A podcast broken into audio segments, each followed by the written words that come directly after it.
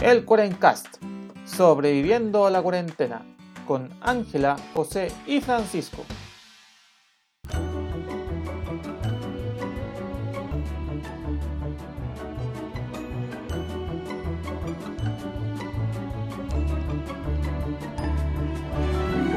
Buenos días, buenas tardes y buenas noches a todos los amigos de la internet que nos acompañan en esta nueva semana del Cuarencast. Aquí sobreviviendo a mi semana de vacaciones. Oh. Escapé de esta ciudad de porquería hace un par de días para disfrutar de las bondades de, de algún arbolito. Te habla José, el anfitrión del programa que volvió específicamente y solo para grabar el maldito programa de esta Pero semana. como que maldito, José. Oh, Así, para ponerle drama. Pa- para mí es un honor que estés de vuelta, José. Sí, eso. Que te hayas Claro. esforzado en volver a tu casa y, y grabes con tus amigos. Claro, solo vine por eso. Después me vuelvo ir. No, mentira. Le habla José, el anfitrión del programa. Me acompañan como siempre Ángela y Francisco. ¿Cómo están, cabros? Ahí, ¿Cómo le ha ido? ¿Cómo les fue esta semana sin mí? Hola José, hola Pancho. Puta, la semana sin ti estuvimos bien. Ah, Gracias, gracias, no se. Me sentí mejor que nunca, diría. no, bien, esta semana que estuvo bien bien fuera de los parámetros acostumbrados a agosto. Tuvimos harto calorcito, pero ya, ya volvió el invierno. Igual lo agradezco. Y bien, pues contento de estar de nuevo acá con ustedes, riéndome de nuestras aventuras y de las aventuras del José. y, Sí, y Panchito, ¿cómo está la cosa por allá por el sur? ¿Mucho frío? Uh, algo así. ¿Cómo estás, Ángela? Hola, José.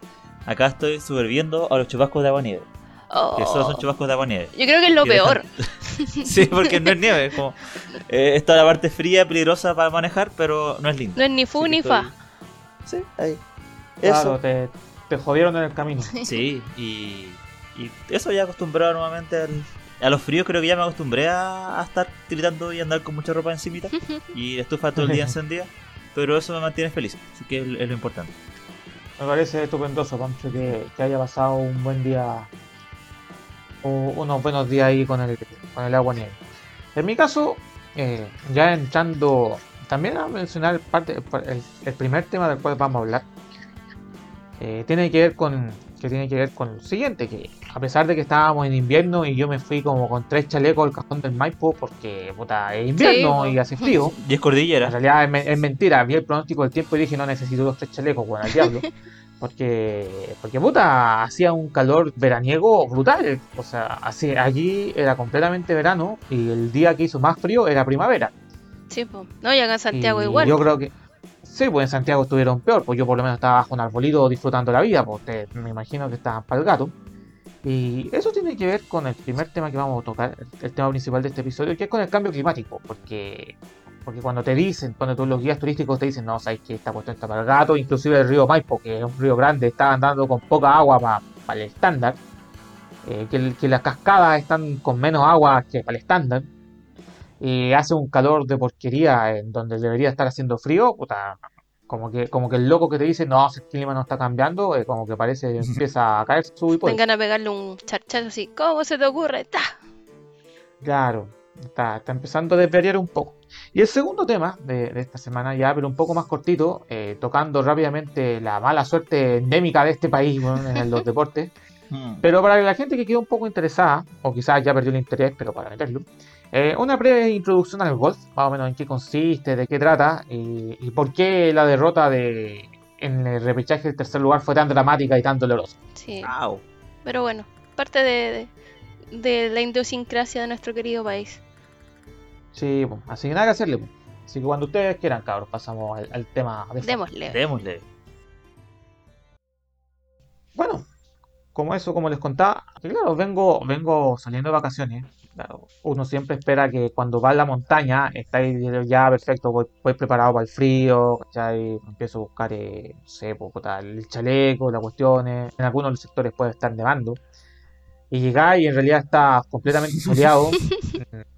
No, no llovió nada en un mes. El río grande que debe ser está más o menos para Empecé a preguntar, oye, ¿y si subo para allá hay nieve? No, sabes que no, no hay nieve. En los lugares donde normalmente debería haber nieve hay rocas. Y, Rocas y y soledad. si, claro, si queréis encontrar nieve tenéis que prácticamente ir a Argentina.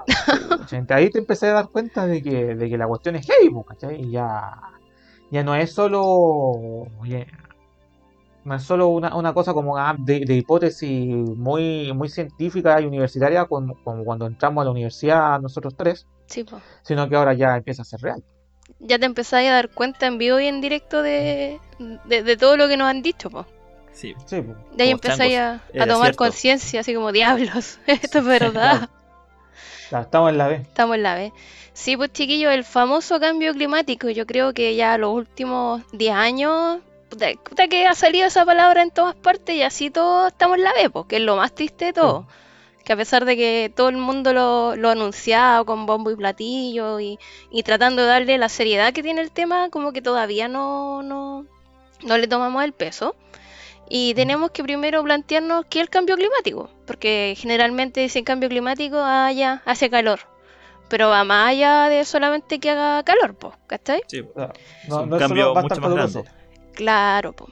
El IPCC, que es el panel intergu- intergubernamental que tiene que ver con el cambio climático, lo define como la variación del estado del clima identificable ya sea por pruebas estadísticas, variables en los valores medios de las precipitaciones o de, los o de todo lo que consiste en el clima y Ujú. puede deberse ya tanto a procesos naturales como por ejemplo una erupción volcánica que te tapa la luz del sol y te genera como un, un mini invierno por decirlo Claro, o por lo, que, lo que se llamaría invierno nuclear. Claro, el tema de los ciclos solares, que hay veces que el sol empieza a irradiar mucho más calor, que también a- nos afecta a, a la atmósfera y se producen cambios eh, en el clima, pero también a, al- a la intervención que ha hecho el hombre eh, en el mundo y que generan obviamente repercusiones en el clima.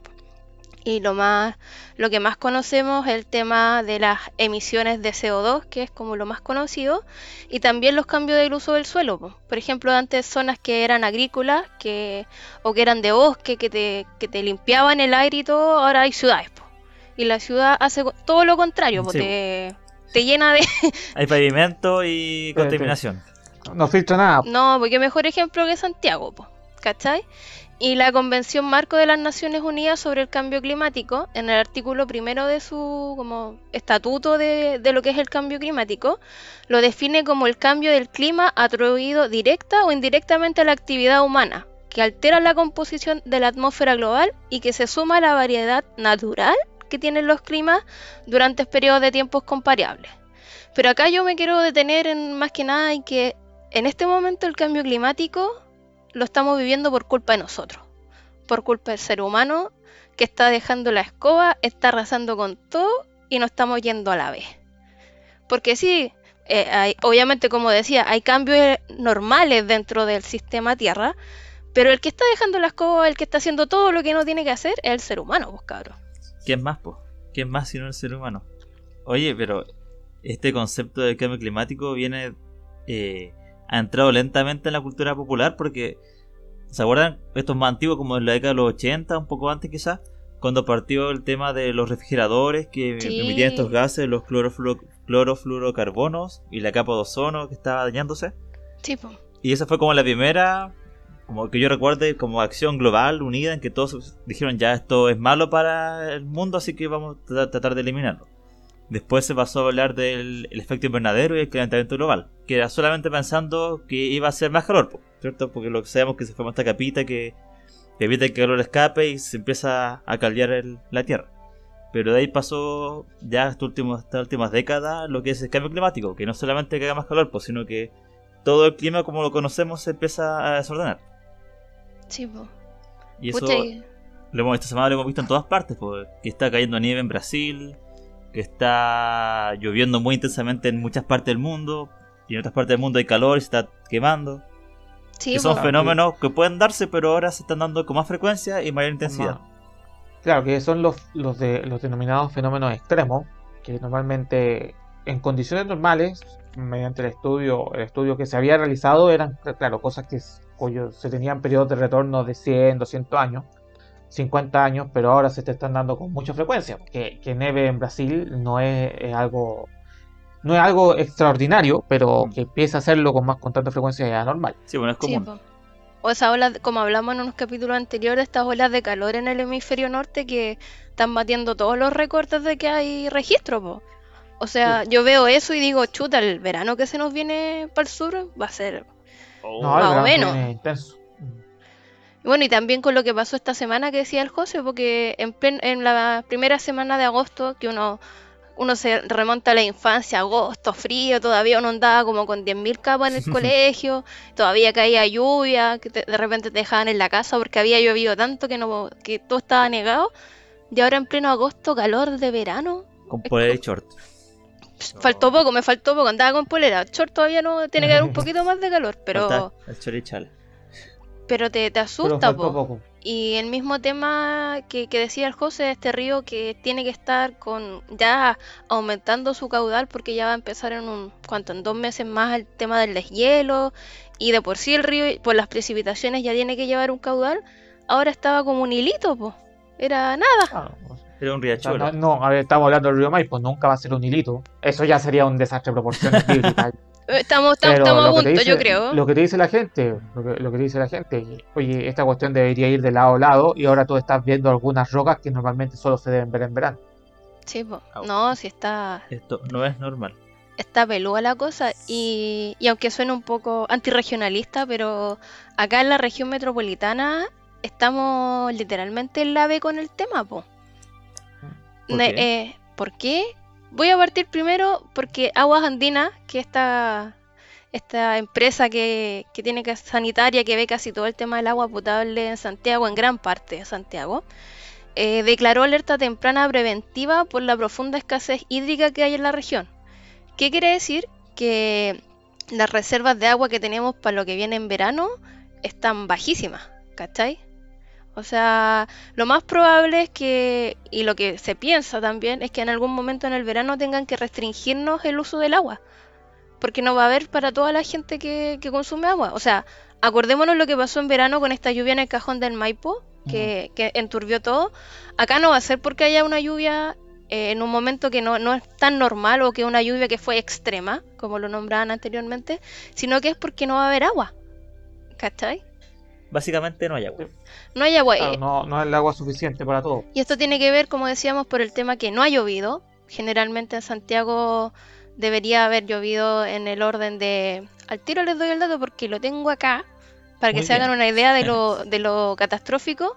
Deberían haber llovido entre 139 a 237 milímetros, que eso sería un agosto como conocíamos antiguamente. Pero Ya. solamente han caído 59 milímetros de agua. Au. Claro. Eso se lo extrapola a que llevamos varios años con menos cantidad de agua, porque no, no es solo ahora, eh, Sí, llevamos hace harto rato con, con poquita agua. O sea, estamos desde, de yo creo que ya llevamos como 10 años en que han ido disminuyendo considerablemente las precipitaciones y los expertos señalan que esta ha sido la peor sequía que tenemos desde el año 80 98. Que también ahí yo me acuerdo que hubo como un tema de racionamiento, ya fue como más energético, pero también tiene que ver con el tema del agua, porque gran parte de la, de la producción de energía tiene que ver con la hidroeléctrica. Y si no tenéis agua, Sí. ¿cómo sacáis luz? ¿Cómo ¿Cómo sacáis energía? Puedes girar la- las turbinitas. Sí, po. Oye, Y- pero. Diga, Panchito. No, tú, tú, tú primero. No, que, que el tema ya... Y otro tema que también me llamó la atención, que han sacado muchas imágenes satelitales como para que nos demos cuenta. El año pasado había harta nieve en la cordillera a esta fecha, pero ahora no, no hay casi nada, po. Como decía el José, o sea, usted quiere ver nieve, vaya a Argentina, vaya a la frontera, que va a Ahí, en la encontrar parte nieve. más alta hay recién hay un copo de nieve. Y lo otro es que este tema de que el desierto va avanzando, por decirlo, si tú ves una imagen satelital de lo, la típica, el típico imagen de Chile, que en el norte tú veis que está todo seco y para el sur empiezan a ver como verde, este verde ya se está empezando a desaparecer desde la región metropolitana. po. Ya va quedando cada vez menos verde y lo- los estudiosos del tema piensan que en algún momento todo este tema va a llegar hasta Temuco. Au. Para que se hagan una idea de lo que estamos llegando. Claro. Que, que hasta Temuco tendría el clima de, de La Serena. po. Ujú. Ah, changos. Claro, incluso dicen lo- los expertos, un agroclimatólogo de la Universidad de Talca, que se llama Patricio González, que, que ha estudiado harto el tema desde los 90 que él empezó como, oigan, está lloviendo menos, tenemos que hacer algo, y cri cri, como generalmente pasa en este país. Eh, él dice que el clima que nosotros conocemos como el clima mediterráneo ya, ya está desapareciendo. Ya no vamos a tener cuatro estaciones como estábamos acostumbrados, sino que vamos a tener dos estaciones marcadas, pues, ¿cachai? Que es lo que estamos viendo, que es como un verano un verano largo, que la primavera también ya no es como la primavera antes, que era piolita, empezaba el calor de a poquito, ahora no es como calor. De una. Y vamos a tener una estación de lluvias, entre comillas, súper corta, po, ¿cachai? Claro. Entonces ya el clima mediterráneo, ese clima que uno dice, ah, qué rico, mediterráneo, es tranquilito, es tibiecito, olvídense. Ya no, no, no va a existir más de aquí a, no sé, de años más ya no existe ese clima. Vamos a tener que actualizar ahí a Copen, nos cambiamos. ya, Sí. no, Ya no somos nada mediterráneos. ya no somos nada mediterráneo. Estamos mal, no, si estamos mal. Oye, pero Ángela, vol- volviendo a las regiones, yo les quiero contar dos casos de regiones que, en las que conozco y he vivido. En el norte de nuestro país, en la región de Coquimbo, de- mi familia viene de Montepatria. Y allá en Montepatria hay un sistema muy antiguo de, de cultivo que eran la- las comunidades agrícolas, que vienen de tiempo la colonia, que tienen que una, una comunidad tiene un terreno grande y se van repartiendo ya tú cultivas acá, tú cultivas acá. Y yo andando en bicicleta por ahí, andando a caballo, mi papá me contaba, no, si acá antes se cultivaba, no sé, una hectárea de, no sé, trigo, por decir algo. Y yo veo como un peladero. y, pero ¿en, Todo en- seco. en- en qué momento se cultivó? No, hace 40 años. Y de hecho ahí tienen como, en la terminología, se llama lluvias a un terreno que cuando llovía tú lo cultivabas. Así de... Ya. Pero eh, li- literalmente uno pasa por ahí y no te cae en la cabeza que eso en algún momento fue cultivable. Fue- Entonces ahí uno dice, vaya, de verdad que esto antes no era así como lo vemos. Y en toda esa zona está el embalse de la Paloma, que, que permite regar todo el valle del Limarí. Y, y en la comuna de Montepatria en general ya se caracterizó a lo que se ha definido como los primeros mi- migrantes climáticos de Chile. Que Wow. gente que tuvo que irse de su lugar de residencia donde vivía porque el clima no les permitía continuar con su actividad, que en este caso de la agricultura. Se estima que al menos un 15% de la población de Montepatria, de la comuna de Montepatria, ha tenido que emigrar a otras comunas por razones laborales. Porque si tú antes cultivabas una hectárea de trigo, o no sé, o, o la agua pisquera, que es muy común, Sí, o tenías ahí tu ganado de, de, ca- de- de cabrita, la- el ganado caprino, que te da leche, charqui, ahora está todo seco, se están muriendo. Entonces, literalmente, gente que se tuvo que ir de ahí porque ya no, no queda nada. Ahora, como dicen ustedes, pues el desierto fue avanzando de lo que antes era como. Semiárido. Sí, pues, semiárido, que era seco, pero había un, un río que estaba todo el año ahí que te permitía cultivar algo. Ahora ya ni siquiera eso. Así que eso es lo, lo triste, tener que irte de tu lugar donde has vivido y crecido porque no, no puedes seguir ahí, pues es, es triste. Y sí, acá, po. donde estoy yo, en la Patagonia, eh, el otro extremo. el otro extremo de este, de este país, eh, los anuncios de cambio climático no son tan, tan favorables también porque se, se dice que van a aumentar las temperaturas, las mínimas, las máximas van a ir aumentando y va a bajar la precipitación. Y entonces acá todo el ecosistema que conocemos como los bosques, el bosque siempre verde, que es como esta selva frondosa que se sustenta con que llueva todos los días, porque si no, ¿cómo aguantáis ese bosque? El sistema de lagos, de ríos que tenemos se va a ir a las pailas. Y, puede que incluso aumente los hongos, que una bendición de acá, que no hay muchas como o plagas que uno puede decir, bichos u hongos negativos, porque hace mucho frío, pero si es que aumenta la temperatura, eh, puede que proliferen este tipo de, de enfermedades o de hongos o, o de plagas de que plagas. atacan a la, a Así la que flora, po. tampoco no va a ser tan, tan positivo. El, el único como fa- lado favorable es que se podría cultivar vino, que ya se está empezando a, se está empezando a, o sea, cultivar viña, se está cultivando en Chile Chico, que está en la parte del lado General Carrera, que ellos tienen un microclima, que ahí hace más, un poquito más de sol, llueve menos, pero ahora si hace más calor, ahí ya podía empezar a cultivar, yo creo que en, un par de años más, eh, plátano, eh, guayaba, piña, no sé, porque así como vamos, nadie sabe ah, cómo va a parar. ¿A dónde- ¡Ay, qué acuático! Sí. Igual tiene como el lado agradable que decís tú, es como tomarte un vino de la zona más austral del mundo. Pero si lo pensáis, es como, No. oye, como Eh. diablo salió una viña aquí. Esto no debería estar pasando. Claro, Esto no es son normal. cosas que pasan. Oye, y tomándome un poquito de esto también, recordar algo que no... Chile siempre está metido en cualquier cosa, como dicen, en toda parte del mundo hay un chileno, pero acá es triste porque Chile está entre los 10 países más afectados por el cambio climático. Así lo determinó la Conferencia de las Naciones Unidas del año 2015, y esto fue por un evento que todos se deben acordar, que el 2016 cuando llovió mucho en, en el desierto, en lo que era Copiapó, Sí. toda esa zona. Entonces, como los parámetros que toma esta la conferencia de las Naciones Unidas del Cambio Climático es como ya, los eventos extremos a los, a los cuales se han visto afectados los países y las pérdidas económicas y las pérdidas de vida también que, que ha tenido, pues, los damnificados. Y cuando fue este, este, esta lluvia horrible, que yo me acuerdo que, que todos quedamos así como, pero ¿cómo está, está lloviendo de esta manera en el desierto? En Chile tuvimos 28 muertos y 3.000 damnificados. O sea, no es como...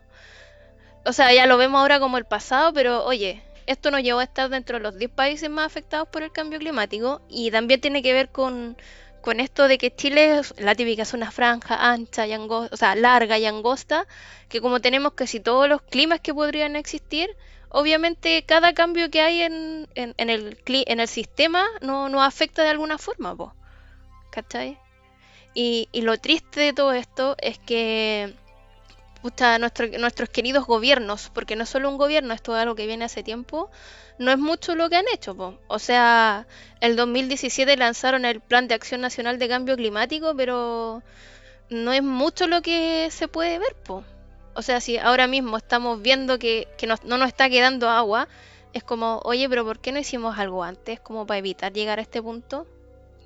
que, que entrando ahí a ese punto, ahí quizá, y quizás desviándome un poco del tema, pero que, que igual es importante destacarlo, que, mm, que esto es un problema global, ¿cachai? Viene, es un tema de que desde hace mucho tiempo se viene discutiendo, porque también, también hay que ser sincero, y hay mucha ciencia en la cual también hay científicos serios que no están convencidos completamente si el cambio climático es, es origen de- humano. Mm. ¿Y por qué? Es muy sencillo lo que dicen. Si la Tierra tiene, ¿cuánto? ¿4 mil millones de años? ¿4 mil? mm, Una, una edad muy grande. Y nosotros empezamos a registrar de manera, de manera estable el tiempo y el clima de los últimos 150 años. Tenemos una muestra estadísticamente irrelevante Claro, eh, puede ser. de eh, irrele- estadísticamente irrelevante y, y muy pequeña sobre un, una- un sistema que lleva funcionando millones de años. ¿sí? Lo que dicen. Mm. Entonces, claro, ¿hasta qué punto tú puedes entender de que como, como hubo- vino una hora, una, vino una era del hie- del hielo que después se calentó, que no estamos en otro proceso global mayor? ¿sí? El tema de fondo aquí es que la civilización humana se ha acostumbrado a ciertos estándares de comodidad climática. Sí, obvio. Eh, la comida que nosotros cosechamos, la cosechamos en tales climas y, y con tales tecnologías porque aquí se pueden hacer.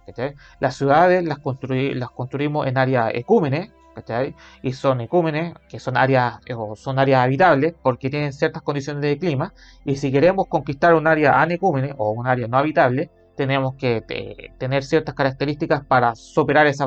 ¿cachai? Y etcétera, etcétera, etcétera. Yo siempre digo como talla, pero talla en seria, de que el, el aire acondicionado y la estufa son algunos de los grandes enemigos de la humanidad.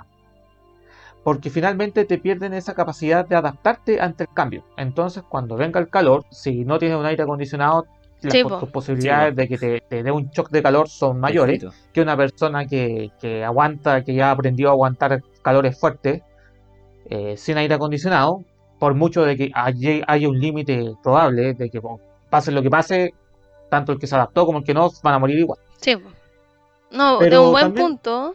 Que, pero también hay un tema ahí que, que, que nos gusta o no, que es importante tocarlo, que también es un tema gubernamental importante. Cuando tú volvamos con el amigo Trumpy, que, cuando, cuando se saca, pero Trumpy tenía razón. Eh, si Estados Unidos, que es uno de los grandes países que produce carbón, eh, eh, Emisiones. desechos de carbono, emisiones de carbono, eh, de carbono, carbón. Eh, puta, reducir eso significaba reducir tanto su industria que era tirar su país económicamente a la vez. Sí, pues sí, eso. Los chinos técnicamente no están ni ahí con reducir la emisión de carbono. Entonces, yo no quiero entrar, esto ya es un debate mucho mayor que quizás lo podemos abordar en otro episodio porque es más grande, quizás quizás nos podemos preparar un poco más para eso, pero que cuáles son lo que yo llamaría el, el camino de la humanidad al desarrollo. Y a la adaptación. Prácticamente, y- no, no, no, de desarrollo. Antes de entrar a la adaptación. Porque cuando tú empiezas a ver que todos los países que, se han, que han- son desarrollados han, seguido prácticamente la misma ruta. que ha sido eh, extraer de manera extensiva recursos naturales y cuando ya extrujiste hartos recursos naturales empezaste a una in- innovación tecnológica. La diferencia es que algunos países extrajeron recursos naturales de, de sus colonias, Sí, entiéndase las España. Inglaterra, Francia, todos que, que tenían a América y África y Asia para sacar las cosas que no extrajeron de, de sus propios locales, de sus propios terri- territorios.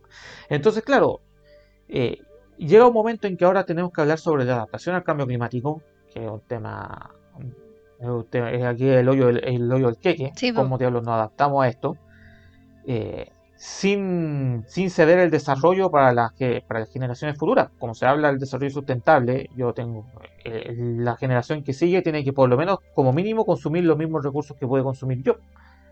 Po. Y si no soy capaz de asegurar eso, no es sustentable. Sí. Ni sostenible. Y ahí entra Eh, como el sí, dilema claro. del- de, la, de la geopolítica, po, de cómo los países que están en vía de desarrollo les permites que se desarrollen como de esta manera, pero sin que accedan a energía como de carbón o que usen recursos naturales a gran escala. Claro, cuando, cuando técnicamente ese es el único camino al desarrollo que efectivamente conocemos que funciona. Porque así, si aquí yo se lo digo sinceramente, eh, los países desarrollados son desarrollados porque ellos consumieron recursos de otros lados durante mucho tiempo. España puta, tiene mucha plata porque todavía anda gastándose el oro de, de las colonias. lo- lo- las colonias igual. Gringolandia, al ser un país tan grande, y China igual, al ser un país tan grande, tenían la capacidad para tener sus, sacar sus propios recursos de sus terrenos, pero otros países que, que ahora son desarrollados, puta, son desarrollados porque, porque lo sacaron de antes y ahora viven en la posición de privilegio, Sí, haciendo innovación, tecnología y vendiendo la adaptación. Pero, ¿cómo le dices a alguien de, ponte tú, Namibia, un país muy rico, cuyas sus riquezas se fueron a parar a otro lado, que le dicen, no, o sea, hay, que, hay que desarrollarse, pero no podéis poner una central de carbón. Oye, pero si yo tengo carbón acá, pues, No, no lo pongáis. No, no, lo pongáis. no, pero podéis se te ocurra. central, no, podéis- no se te ocurra poner la central de carbón. Mientras tú veis que los chinos, puta, métele carbón y métele carbón y métele carbón y métele cosas, ¿cachai? Y otro lado.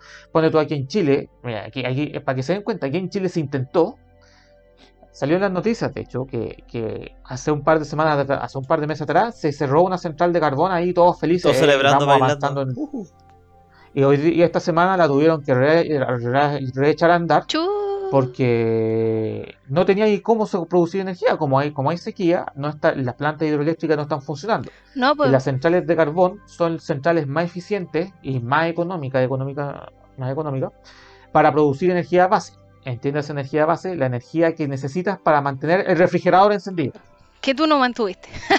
Claro, pero yo no man- Oye, pero hablando de, de China, que igual ha sido como un país, como tú decís, que se caracteriza por ser uno de los que aporta más contaminación, cerca del 28% de las emisiones mundiales viene de China.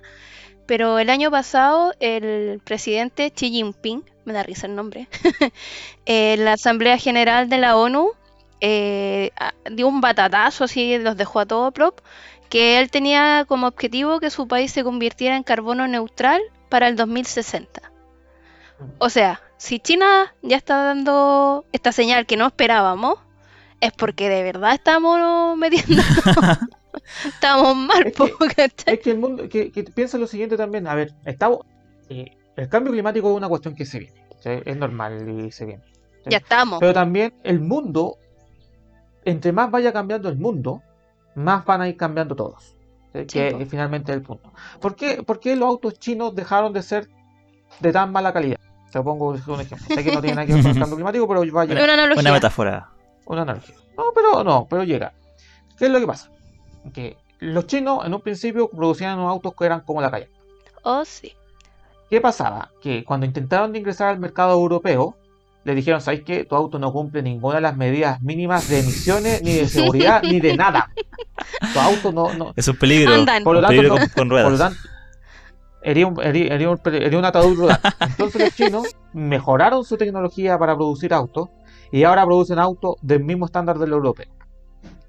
Entonces, ¿a cómo, cómo llevo al cambio climático? Que actualmente muchos países, para ingresar a negociar con algunos países, con algunas empresas, eh, mediante exenciones tributarias, bonos de carbono, etcétera, etcétera, etcétera, te van a pedir que cumplas ciertas condiciones. Sí, po. Entonces, al darte cuenta de que si quieres mantenerte en, en, en, el, en la danza global de la economía, va a tener que cambiar ciertas condiciones productivas, bueno, perfecto, lo hago Mm. al tiro. Porque lo estoy pensando desde el punto de vista productivo. Si eso quizás no existiera, quizás no hay ningún incentivo para que los grandes países eh, reduzcan sus emisiones de carbono. Y al por ahí va el punto, es cómo, cómo el mundo cambia lo, lo más rápido posible, porque necesitamos que el cambio sea rápido Sí, para que el mundo, el mundo el- el- para que las grandes potencias tomen, asuman este costo. Porque aquí hay que ser sincero, y yo también soy sumamente, eh, Crítico. aquí voy a hablar a ti, Mm. crítico. No puede, ponte tú cuando hace un par de años apareció una, una ministra de Medio Ambiente pidiendo que la gente se duchase en tres minutos porque no quedaba agua. Pero después te sale gente que te dice, oye, momentito, pues, bueno, pero la empresa minera tanto, o esta empresa, o, o esto, o, esto, O la agrícola, tanto. la agrícola tanto se está gastando todo el agua, pues entonces puta, y de hecho hasta la botan agua. Sí, entonces, ¿por qué diablos yo tengo que gastarme 3 minutos de agua cuando consumo el 0,00001% de estos pelmazos y esto no le, no le hacéis nada? ¿Cachai? Entonces, también aquí hay, hay un tema de que las responsabilidades son compartidas entre muchos actores y eso es lo más, di- que es lo más difícil que, que va a ser para conciliar. Y ya, ya yendo para cerrarte el tema, quizás yo creo en otro episodio lo podemos abordar más. Sí. Eh, que por ahí, por ahí va el coso, porque yo como persona puedo hacer muchos, muchos cambios. La imagínate que toda la gente de Santiago empezara, no sé, a tomarse en serio el, cuidado del agua, el cuidado de la energía, ¿cachai? ser eficientemente en, reciclaje, en muchas cosas, reducir tu huella de carbono. Pero si una gran potencia no hace, no hace nada al respecto, o las grandes empresas eh, siguen pensando en sacar agua del pozo, entonces vamos a ir donde estamos. Y.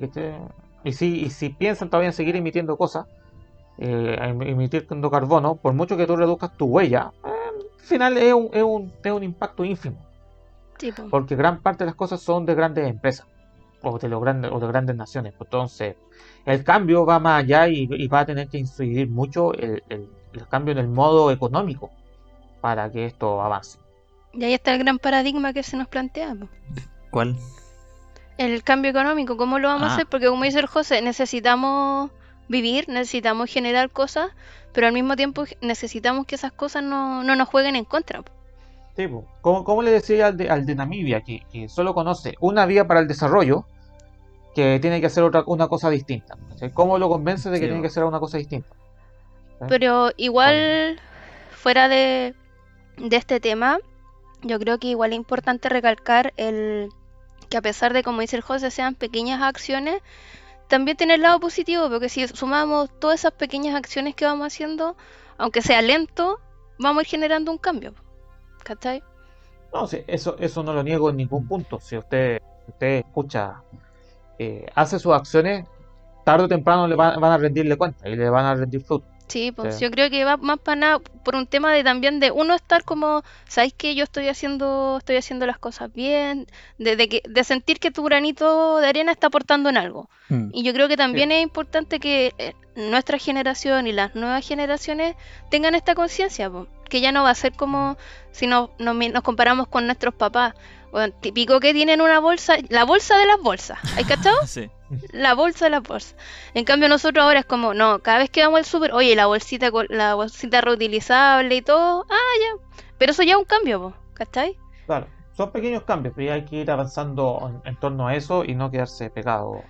Así Pero como es. les digo, este tema da para mucho y yo creo que vamos a tener que tomarlo más adelantito un poquito, con un poquito más de profundidad, sobre todo en algunos temas. Pero de que el clima está cambiando y que está haciendo calor en agosto, Es verdad, haciendo calor en agosto. eso es indudable. Saque la Eso no duda nadie. Sa- Saque, saque su chala. Saque su ventilador.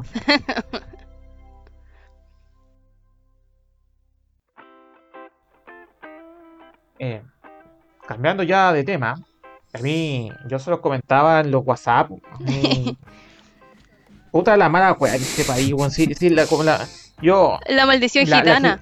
yo, se, yo se lo decía a alguien así, se lo decía a alguien esta semana, que, que este país, la- aparte la generación dorada, González, Masuri y Río, y de ahí volvemos a nuestra a nuestro historia eterna de, de, fraca- de victorias morales, fracasos infructuosos. Victorias morales. Mira, en esto, solo en estos Juegos Olímpicos. No puede ser, no puede ser, weón, que voy a hablar sobre, sobre el luchador greco romano Germán. ¿Ya? Ay, sí. Que, que, que en, una, en una prueba que entrega dos medallas de bronce, porque las de lucha, como a ser exigentes físicamente, entregan un oro, una plata y dos bronce, Mira. hayamos perdido las dos peleas de- por el bronce, las dos peleas. Una, la pelea para pasar a la final y la pelea por el bronce, solo por la regla de que el último que puntúa gana. Encuentro tan ¿Cómo esa regla. O sea, ¿Cómo, lo- cómo, lo- cómo? lo- por- el último que puntúa gana, ¿cachai? Sí. El, pa- el- el combate terminó empatado, pero como él no fue el último que hizo el punto, Ah. ganó su rival. Y por Solo eso, por eso. perdi- Oh. perdimos una final y perdimos una medalla de bronce. En una prueba que entrega dos medallas de bronce. Sí. Oye, ¿quién Eh, hizo esa me regla tan.? sorprende mucho Bueno, Ah, algún genio. la esa tiene otra lógica que no entendemos. Claro, Y pasando, y pasando el golf, ya para, para entrar al tema, que es una, una breve introducción al golf, a mí me sorprende, me, me dolió mucho. Quise gritarlo demasiado, pero no pude gritarlo porque eran como las 4 de la mañana. Que, que la pelota que lanza nuestro golfista Mito, literalmente hace la magia de entrar al agujero, entra al agujero, pero con la inercia que llevaba y la energía que llevaba, da la vuelta al agujero Ah. y como los monitos animados y sale por donde entró que es como, que es como, yo se lo decía a una persona, o sea, es como, imagínate el palo de Pinilla en el Mundial de 2014, pero en vez de rebotar al campo, rebota, golpea la mitad en la línea de meta, no entra completo y después vuelve a rebota para afuera. Eso fue, el eh, para que empiecen a dimensionar que lo que lo que fue ese gol. Pero ya entrando al golf, eh, sacando un poco, porque yo, a mí me sorprendió la cantidad de gente que se quedó pegada a las 4 de la mañana Sí. sin entender nada de nada. Es que estábamos ahí, pues estábamos a punto y estaba todo. Claro. Íbamos a la victoria. Era una, una pelea grande. Claro, sin, claro, sin entender nada del, del asunto. Entonces, para explicarle un poco yo que, que nunca he jugado golf, Que es muy pero caro. por alguna razón del destino, eh, porque leía mucho el diario y sobre todo la sección deportiva, aprendí del deporte desde muy chiquito. Entonces, Cuéntanos, José. eh. El golf es un deporte eh, muy antiguo, pero más o menos de su e- época modern- moderna partió más o menos en Escocia, y que es muy popular en, pa- en países anglosajones. eh, porque, puta, claro, es simpático. Vais paseando por un parque tranquilito, golpeando una pelotita sencillo, sin nada. Aquí en Chile, lamentablemente, es un deporte muy elitista. Sí. Pero eh, lo que dicen en, en Norteamérica, en Europa, en Japón, hay hasta parques públicos donde puedes Oh, jugar qué bacán. Donde tú vas, así como arrendáis los, los palos, arrendáis el calzado y partiste a jugar. Entonces, eso permite que, que sea un deporte muy popular. En Norteamérica, el PGA Tour y la versión femenina son algunos de los deportes más populares. Por eso, por eso hay tanta mención al golf en los dibujos animados, porque es, una, es una cuestión que está en todos lados. Para, para nosotros sería el fútbol, pero en Gringolandia está en todos lados. Todo, cualquier persona puede jugar golf. los campitos de, de golfito, pues esto es típico que Los salen en la serie. Eh, cualquier persona puede jugar golf, lo que lo es un deporte muy popular. Pero que consiste prácticamente en que tú vas, tienes que recorriendo un campo. El objetivo es introducir la, la pelotita o esta bola en hoyos que están distribuidos en un campo en la menor cantidad de golpes posible. No, Por ya. ejemplo, si, si el normalmente son campos de 18 hoyos, ¿ya? 18 hoyos diste que, que se pueden distribuir en golpes de 3, 4 o 5 golpes. Ah, ya, Sí, cada hoyito un- un hoyo de tiene como Claro. designado su cantidad de golpes que pudiste tener. Golpes, dificultad, de imagino, que ¿cierto? Claro. Eso, eso, va, eso depende de mucho de cómo estén distribuidas algunas cosas que les voy a contar en un momentito atrás. Pero por ejemplo, si les pongo aquí un ejemplo. Si el campo es de 70 golpes, si tú lo hiciste en 65, eh, tienes una cuenta de menos 5, porque golpea- lo hiciste en menos 5 golpes y eso es positivo. Ya. Si el de este mismo de 70 lo hiciste en 75, tienes una cuenta de más 5 y eso es malo porque te tardaste 5 Sí. golpes más. Ah, ya. O sea, acá lo que sea negativo es positivo y que sea positivo Claro, es el- negativo. El puntaje negativo es al revés, literalmente. El puntaje negativo, por ejemplo, el, ganador de, la medalla olímpica, eh, Shuffle, si no me equivoco, lo hizo en menos 18. Uh. Eso significa que harta diferencia, po.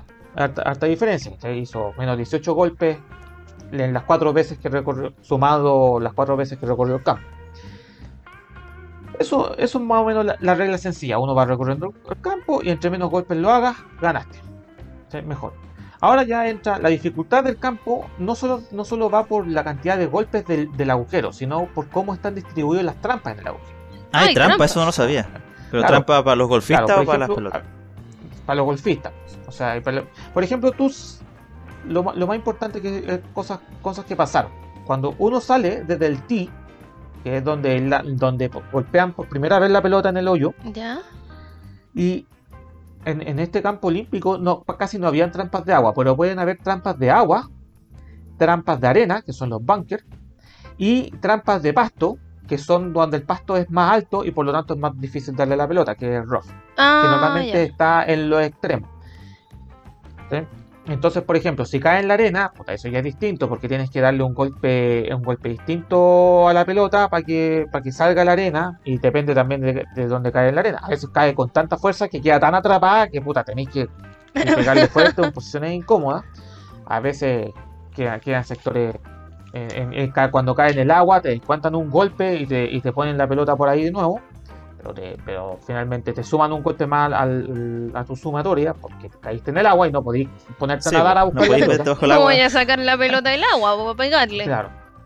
Bien, Y también si caes en, en los rough o en, lo- o en las áreas donde el pasto es más verde, o sea, más verde, más, más alto, eh, te cuesta más pegarle a la pelota, pero ya son cosas más, ya es más sencillo que la arena o, o el agua.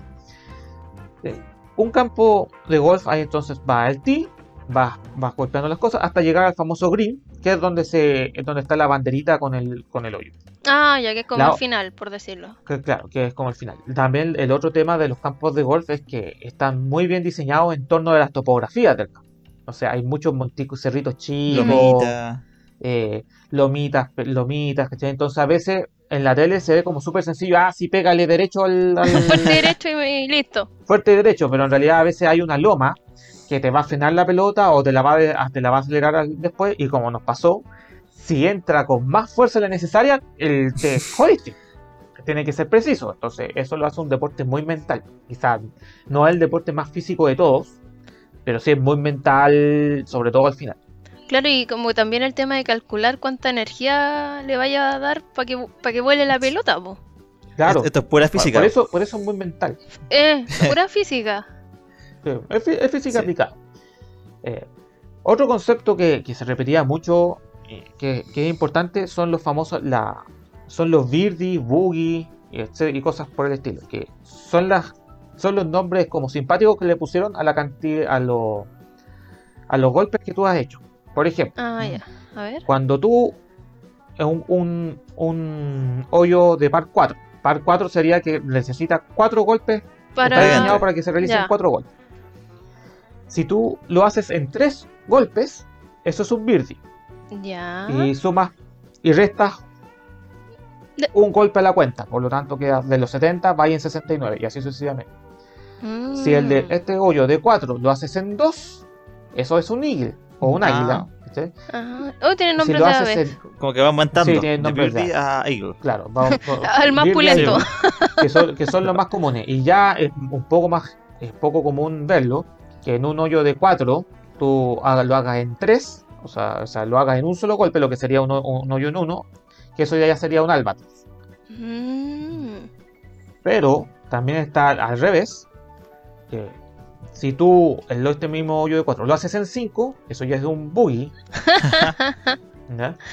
Y de ahí va aumentando. Y si lo haces el- el- este mismo 4, lo haces en 6, es un doble boogie. Y ahí triple, 4. Y está ahí la bella. sí. Deja de jugar, Ya deja el palo de golf y ándate. No, normalmente, normalmente en un torneo profesional, un compadre que mete un doble boogie y ahí se mete, se mete en la arena así. El mismo no se va a meter a, a la trampa de agua. No, así, ya, adiós. Vaya, vaya a su casa. Vaya a su Adiós, casa. sí, ¿Qué hace aquí? claro, Mira que entrete, ¿eh? claro. Y Sí. sí, sí, sí, cuando, cuando tú lo empiezas a, a- a- cuando, a ver, yo siempre digo que cuando uno conoce el deporte, cuando ya lo cachaste, ya te podéis disfrutarlo. ¿sí? Sí, Me pasó con, con mi pareja aquí que al, al principio veía por qué ya lo estáis viendo golf y después puta, andaba más metida andaba recontra metida cuando cacha, cuando cuando empecé a cachar las reglas y sobre todo las transmisiones de los torneos profesionales que como les digo como en Norteamérica es muy popular tiene unas transmisiones a todo trapo son, son sorprendentes Los mejores relatores ahí contándote Sí, cómo no, era. no, claro cómo va y sobre todo con cámaras que te, que te predicen hacia dónde va la pelota y un montón de cosas. Y eso, eso es lo más importante del, del deporte, sin entrar ya a tantas cosas como los, los distintos palos de golf, o sea, el- distintas Ah, sí. Ya, eso, eso ya, como ya, eso ya va a ser, eso es como arena para otro, Otro costal. Otro costal. otro episodio, para otro, para otro tema. Pero yo quiero destacar que, que Chile, a pesar, como es un deporte muy elitista, nunca hemos sido tan, tan, tan buenos. Y de hecho, el éxito de, de Joaquín Niemann, que actualmente es una de las grandes promesas del golf, o Mito Pereira, que se está recién metiendo, estuvo, estuvo jugando en la liga en la liga B, no me acuerdo el nombre de la, de la del... Pero ahora se está metiendo en el PGA Tour, que es como el Mm. máximo en, en la liga grande. Pelea de perros grandes. Eh, son nuevamente, son igual que Masui González, son esfuerzos, son esfuerzos de la familia. Sí, po. porque no creo Eh. que, que nuestro querido benefactor Estado No, le esté no, poniendo sí. la cancha para que practique. Claro, no, porque son esfuerzos, lo mismo que Masui González, fueron esfuerzos, y Río, fueron gran parte esfuerzos familiares de, ¿sabéis que el, el- niño, puta, ¿sabéis que juega bien esta cuestión? Entonces lo empiezo a impulsar y llega el momento en que, ¿sabéis que vámonos a Gringolandia? Sí, po. Porque ahí sí vaya a poder jugar Sí. de verdad. A- La apuesta que se Sí. hace por, por eso, La, la apue- la apuesta que se hace por el hijo, ¿cachai? De hacerlo. Actualmente, eso, tenemos dos, dos muy buenos tenistas. eh, Golfista. Golfista. golfistas. Eh, a Joaquín Niemann prácticamente con- es muy joven y tiene un potencial. Él fue número uno del mundo en, en juveniles Wow. y, y tiene un potencial de que yo creo que en unos par de añitos más puede, según él mismo, él mismo dice que tiene la confianza de llegar a ser el número uno del mundo. Tiene el golf para ser el número uno del mundo fácil. Mm. Mito Pereira se está empezando a meter ahora en la liga grande, pero se, pero llegó y llegó bien, porque obtuvo como dos top ten, que, que es difícil meterse top ten. Y, y claro, y, y estuviste peleando el desempate por el bronce en los Juegos Olímpicos, entonces, No es menor, po. entonces, entonces eso es bueno destacar que tenemos dos golfistas profesionales, y, y- y quizás eh, pueda crecer que el hay futuro, podemos decir. Aquí, claro, hay futuro. En Santiago hay una cancha pública, pero queda literalmente a la cresta de la loma. ¿Cuál? ¿Dónde queda? queda cerca del aeropuerto. ¿Mitch? Ah, ¿en No serio? tenía ni idea. Sí, sí. ¿Y, y- te Claro, arriendan las cosas o tenéis que tú Claro, llegar? por- por- por- no, no, por, por eso es pública. Te podía arrendar Ah. cosas, todo el cuento. Pero nunca he podido ir porque no tengo auto. Ah, Hoy podríamos Eh, lo- hacerlo alguna claro. vez que estemos los tres, nos Mm, vamos a jugar un golf. ahí. claro. Y Sí, ahí hay que ver bien y, y ver bien las normas y cosas. ¿cachai?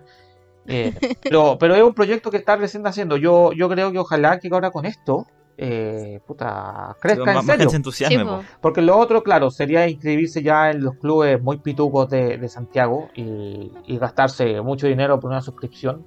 Y después gastarse mucho dinero en palos de golf Sí. para después. Y mucho dinero en pelotas de golf que después van a terminar en el agua. que es lo peor. Claro, que de hecho, así como, como ese, ese chiste en Norteamérica, así como te pago por meterte al agua y buscar pelota, así eso, eso es un buen, eso es un buen trabajo porque estamos, estamos hablando de que hay gente ya cuando...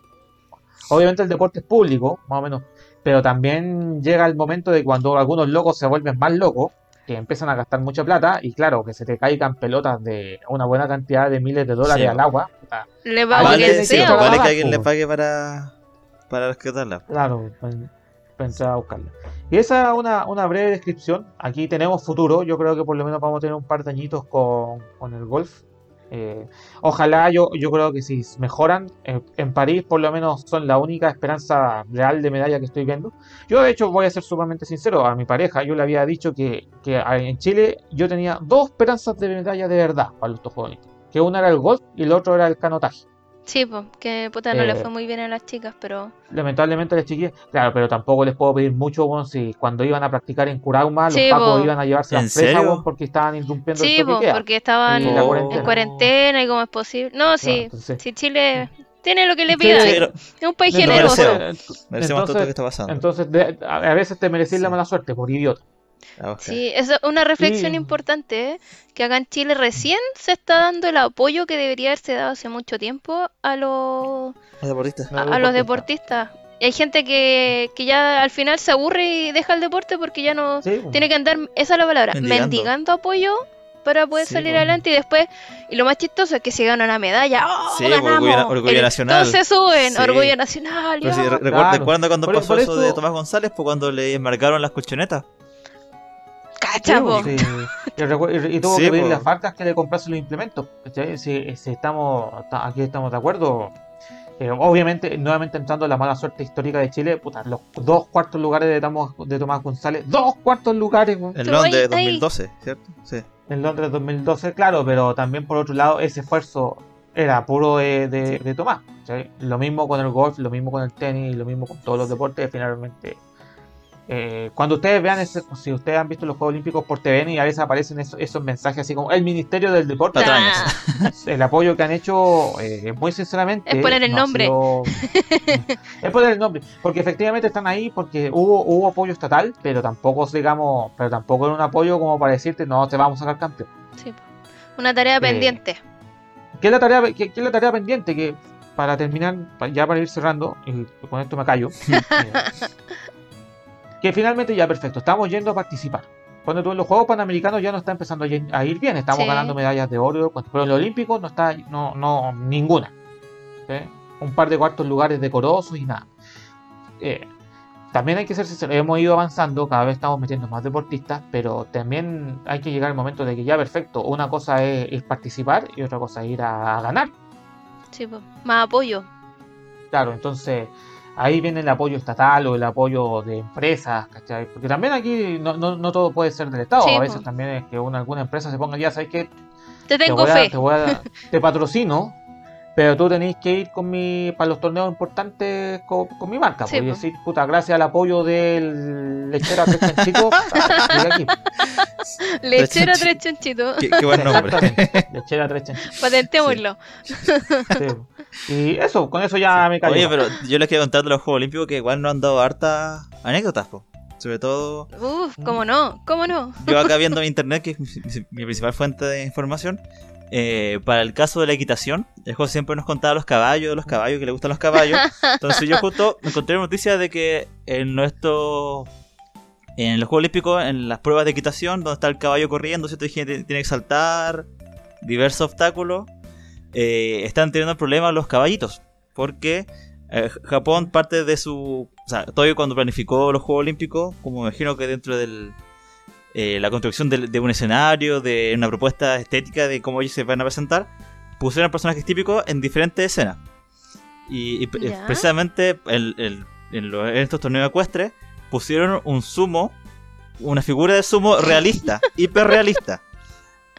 Ah, Entonces contaban los jinetes que el caballo iba en su, haciendo su prueba, saltando, corriendo, a- acrobacia. Y, y justo en una curva, a- lo primero que ven es el trasero gigante de un hombro obeso, semidesnudo. Entonces se ha dado que en muchos caballos o ji- jinetes que no han podido completar su prueba porque el caballo se asusta y se espanta. Como, ¿Por qué Adiós. ponía esto? Esto me da Sí. miedo. Algunos han criticado, otros dicen que bueno, es parte de, pues si cada juego olímpico tiene su su toque, Sí, pues, o si no sería diferente po. a no, se- no sería diferente a cualquier otra prueba. Y No, pero igual, no, no la pensaron. Ahí no la el, el pensaron. sumo no está no está a lugar. Y o- otra que lugar. fue una postal muy famosa que pusieron un robot gigante eh, en las en la escalada, en la escalada olímpica, este, este deporte nuevo que se, se agregó, la escalada Sí. olímpica, Sí. pusieron un robot gigante. Ahí para quienes no somos tan, tan instruidos en la cultura japonesa, y dijimos, ah, mira un robot. La, la BBC Sports puso que era un Transformers y ardió a Twitter porque no era un Transformers, era, era, era un ¿Dónde está la Gundam? ¿cierto? ¿Cierto? Un Gundam, Sí, que bueno, es un Gundam, robot piloteado por alguien, no es como que tenga vida, sino que alguien lo maneja por dentro. Ah, de una famosa serie de Evangelion. mucho Tal cual. atrás. sí. Eh, Sí, Ah. sí, Parte de los- sí, de los mecha. menos la, la, la época la, la época del anime de de los, los robots, mecha y, y adolescentes. Ah. Pero eh, de verdad que uno ve la, la foto y es muy buena porque se ve como que estuviera vigilando a los escaladores. ¿Vais subiendo o no vais Sí, subiendo? ya, y, y te mira serio. Y bueno, otra parte que pasó con Chile y con redes sociales es que los primos Grimald que estaban luchando en voleibol, ¿cierto? Sí, Eh, voleibol de De dos y playa. playa. eh, ellos perdieron contra los rusos después de, un, de, un- Sí. de un buen, de una buena lucha. Y los chilenos fandom no se le ocurrió nada mejor que ir a insultar a los, a los voleibolistas rusos Claro. en su Instagram. Es que entendían, obvio que los rusos le país Sí, entendían pues todo. están como. Y, y- y tuvo que ir un, un, un Grimalta a decirle, como, oye, perdona a los chilenos que son unos estúpidos, que cómo se les ocurre. Que, que fue- fue- sí. Que yo no entiendo cómo te. Es como, ¿qué pasó por la mente de una persona que vio, esa parte, eh, que vio ese, esa competencia y dijo, ah, ya, voy, voy a meterme al Instagram de estos rusos a putearlos? No. ¿Pero por qué? ¿Qué? Gente- Sí, gente eso antideportista, pues sí. O sea, el deporte tiene Sí, muchas, muchas bo. cosas positivas que nos traen a nosotros, ya sea para el desarrollo del, del cuerpo, ¿cierto? Eh, tener una mejor calidad de vida, no, no ser tan sedentario, la disciplina, el entrenamiento, la capacidad mental, que está igual en boca este Juego Olímpico. que mu- muchos deportistas se han, Sí, se han bajado de competencias por la salud mental, porque igual es, es importante. Es que la presión, pues, o sea, está literalmente todo el mundo, los ojos del mundo El peso en mirándote. tus hombros. Es que eso, de eso hablaremos Sí. otro episodio. Sí. que va da- tema Da Muy tema interesante. parto. Entonces, pero, Pero- ¿cómo te de todas esas cosas positivas te vayas a la parte negativa como, ay, perdimos, ya, insultemos, Ya Pongámosle ese emoji de payaso a, los- a los rusos. No, No, porque, porque Chile, Chile es el mejor país Tal de cual. Chile. Oye, y, Eh, más. y, y a mí yo quiero destacar dos más. No me acuerdo de qué país era una atleta que su apellido era Lavín y se llenó de memes. Entonces ella como por Twitter dijo, alguien que me explique en Chile por qué soy un meme. pero Oh, ¿por qué? Pero bueno, era- pero ¿por qué? Y el otro es un clavadista de Gran Bretaña que mientras esperaba, él se dedicaba a tejer y tiene hasta su cuenta de Instagram donde muestra lo que teje. Lo encontré chori. Y- Entonces ¿Eh? mientras miraba, Sí, tejía. y Como- dicen que después tejió una bolsita para su medalla de oro, porque ganó. Sí, lo encontré entretenido. ¿Ves? Sí. Así cualquiera.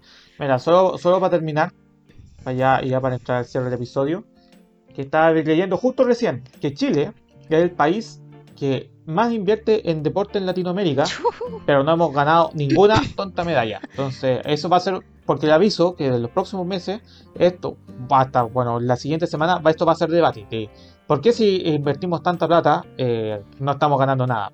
Sí, sí, Mira, Sí, Pero ese ya será tema para otro episodio porque tenemos que... Estamos llegando a la hora. sí. Eh, y así, pues, con este ya, con el tema del cambio climático y el golfito y alguna curiosidad olímpica, nos despedimos. Recuerden seguir al Cuarencast por eh, Facebook e Instagram. Ahí nunca subimos algo, pero sigan, ¿no? Sí, una vez a la Sí, semana sí, nuestro po. meme. Con, con ese, con esa inversión en publicidad estamos igual que el, Que, el Ministerio de Deporte. Estamos igual que el Ministerio de Deporte. Y mm, estamos peor, de hecho. pero acá sí, sí, pero acá Y también recuerden darle like a Spotify. Exacto. Bueno, recuerden darle like a Spotify, a Google y a su plataforma de podcast favorita. Y eso ya terminamos este, esta larga que se nos ha alargado harto. Y chao, pues, cabros. Pásenlo bien, cachilupi. Tengan buena Chao, semana. Adiós. cuídense harto. Chao, chao, cuídense. Adiós.